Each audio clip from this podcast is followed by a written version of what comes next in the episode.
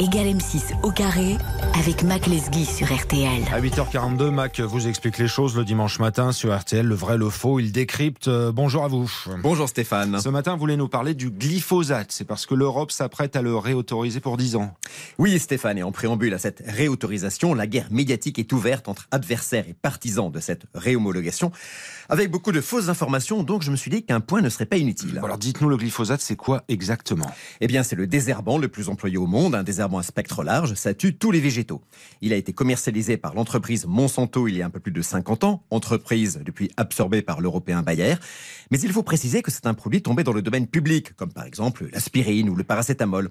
Aujourd'hui, les principaux producteurs de glyphosate sont des entreprises chinoises. Et donc, Mac, on asperge ça sur les cultures Ah non, non, non, première il est fausse, jamais en France.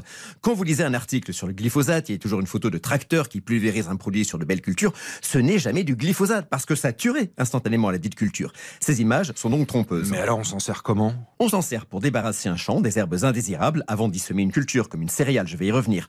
Ou encore pour désherber un verger, mais dans ce cas en prenant soin de ne pas toucher aux arbres fruitiers, sous peine de les voir dépérir immédiatement. C'est pour ces raisons que dans les produits de notre agriculture, vous ne trouverez tout simplement pas de résidus de glyphosate. On dit pourtant que ça donne des cancers ou la maladie d'Alzheimer. Alors, deuxième idée fausse, on va être clair. L'Agence européenne de sécurité sanitaire et ses 90 experts ont revu toute la littérature scientifique publiée sur le glyphosate.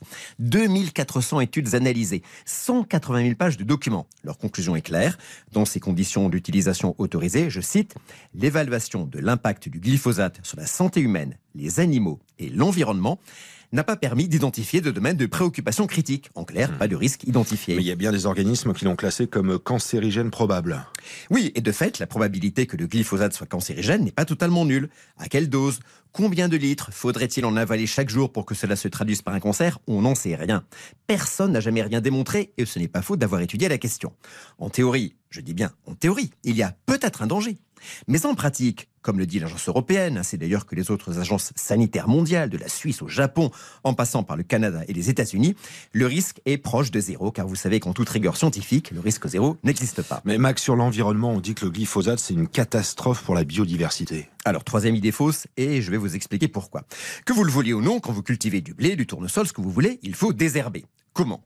Désherbage thermique, vous brûlez. Bilan carbone, je préfère pas en parler. Désherbage mécanique, c'est le labour. Vous retournez la terre pour enfouir les mauvaises herbes, opération lourde qui consomme beaucoup de gazoil, tue une partie de la faune du sol retourné, ce qui libère du gaz carbonique. Bilan carbone pas bon, bilan biodiversité pas bon non plus. Et puis, vous avez le désherbage chimique. Avec le glyphosate, en semant directement un champ après désherbage, plus besoin de passer par la case labour. C'est ce qu'on appelle l'agriculture de conservation des sols. Les sols s'enrichissent en matière organique issue des mauvaises herbes, les bactéries, les vers de terre s'y développent, le sol stocke du carbone. Ouais, vu comme ça, le glyphosate, en fait, ça fait plutôt écolo. Ah bah les bénéfices pour l'environnement étant très supérieurs au risque, oui.